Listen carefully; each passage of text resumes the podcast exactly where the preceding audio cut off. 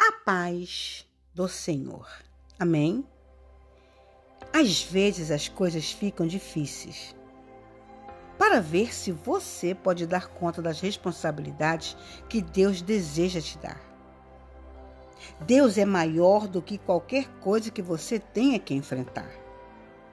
Quando você está sob ataque, significa que suas bênçãos estão próximas. Ladrões não procuram cofres vazios.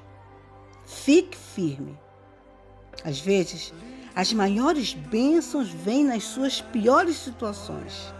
Deus vai usar para o seu bem o que o inimigo intentava para o seu mal. A mesma tempestade que destruiu a terra levantou Noé acima dela.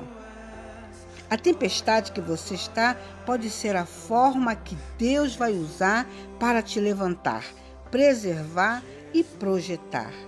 Não perca a sua fé, nem questione o agir de Deus.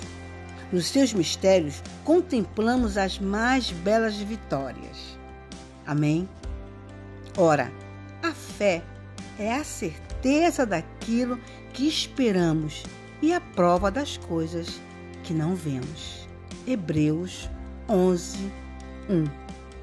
Em qualquer situação que você se encontre, decida você, independente de qualquer coisa, ser uma bênção.